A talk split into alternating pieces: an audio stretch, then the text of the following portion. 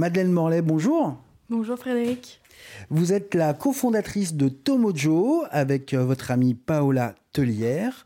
Tomojo est une marque de croquettes pour chiens et chats à base de farine d'insectes. Vous rencontrez un grand succès. Euh, vous aviez euh, commercialisé 300 tonnes l'année dernière. Vous pensez en commercialiser 1000 euh, cette année. D'où ça vous est venu cette idée de, de faire manger des insectes à vos chiens? On a toutes les deux fait des études dans le développement durable en Angleterre. pendant ce master, on nous a beaucoup parlé des protéines alternatives et notamment du fait qu'on allait pas tous sur cette planète pouvoir manger autant de viande qu'on le fait actuellement. Et donc, il allait devoir, on allait devoir se tourner vers des alternatives, euh, notamment les insectes. Un an plus tard, en fait, quand je lisais un article sur euh, ces protéines d'insectes, et notamment que la FAO recommandait vraiment ce type d'insectes en termes de valeur nutritive, euh, et c'est le chien donc... FAO, pardon, c'est Food and Agriculture Organization. Food and Agriculture Organization, ouais, excusez-moi.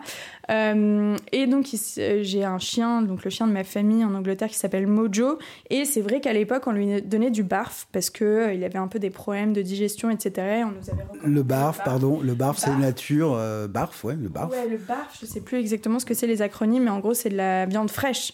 Et moi, ça a toujours été un dilemme dans ma tête. Je me disais, mais je ne peux pas consciemment, moi, réduire mon impact environnemental, euh, manger quasiment pas de viande, euh, vraiment bah, à cause de, de, de, de mes convictions par rapport aux animaux et à la souffrance et par rapport à l'environnement. Et pourtant, un Mojo lui donnait du barf tous les jours. Enfin, ça n'avait absolument. Mais est-ce que du coup, est-ce que un chien qui mange du barf et un chien qui mange des croquettes euh, normales, premium ou pas premium, est-ce que l'impact environnemental est le même?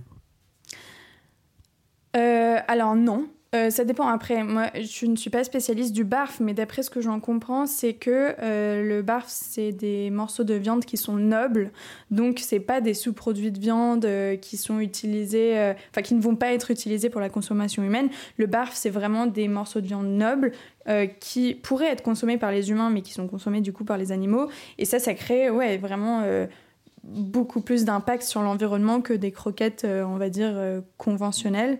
Euh, mais après, il y a aussi l'histoire de croquettes premium qui utilisent justement des morceaux de viande noble. Donc, c'est quand même des croquettes mais ça utilise des morceaux de viande noble, donc ça aussi, c'est un impact sur l'environnement. Alors, pour permettre à nos auditrices et auditeurs de comprendre un petit peu l'environnement, enfin l'impact environnemental que peut avoir les croquettes ou la nourriture pour chien, euh, un exemple, c'est un chien de 30 kg euh, va avoir un impact environnemental, une facture carbone deux fois plus importante qu'un 4x4 qui fait 10 000 km par an. Les chiffres dans cette étude, ils sont quand même assez...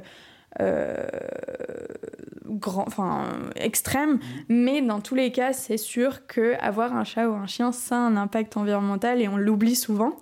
Euh, et, euh, et, oui, en fait, c'est surtout via leur alimentation. En fait, enfin, les chats et les chiens, ça a besoin de protéines animales tous les jours de l'année et, et oui, effectivement, euh, soit ça utilise des sous-produits de viande. Euh, dans des croquettes, il y a des sous-produits de viande. Et ces sous-produits de viande, effectivement, en termes d'impact environnemental, ils ont un impact moindre que des morceaux de viande noble. Mais le problème, à mes yeux, de ces sous-produits de viande, c'est qu'il n'y a absolument aucune traçabilité qui est garantie. C'est-à-dire que on ne sait pas vraiment ce que c'est, en fait. Du coup, là, c'est la santé du chien qui est en jeu. C'est plutôt la santé du chien qui, qui, ouais, qui est aussi euh, dans l'optique que bah, il faut qu'on réduise notre, notre consommation de viande, notre élevage intensif, il va y avoir de moins en moins de sous-produits de viande qui vont être disponibles pour justement nourrir nos chats et nos chiens. Et donc, il faut aller vers des alternatives. Et aussi, ce qu'on ne dit pas très souvent, parce que c'est très opaque et qu'il n'y a pas beaucoup de chiffres là-dessus, mais on sait pour avoir parlé à des professionnels qu'il n'y a pas assez de sous-produits de viande pour nourrir tous les chats et les chiens en France. Et du coup, ces sous-produits, ils viennent de l'autre bout du monde. Donc ça aussi, c'est un impact à prendre en considération.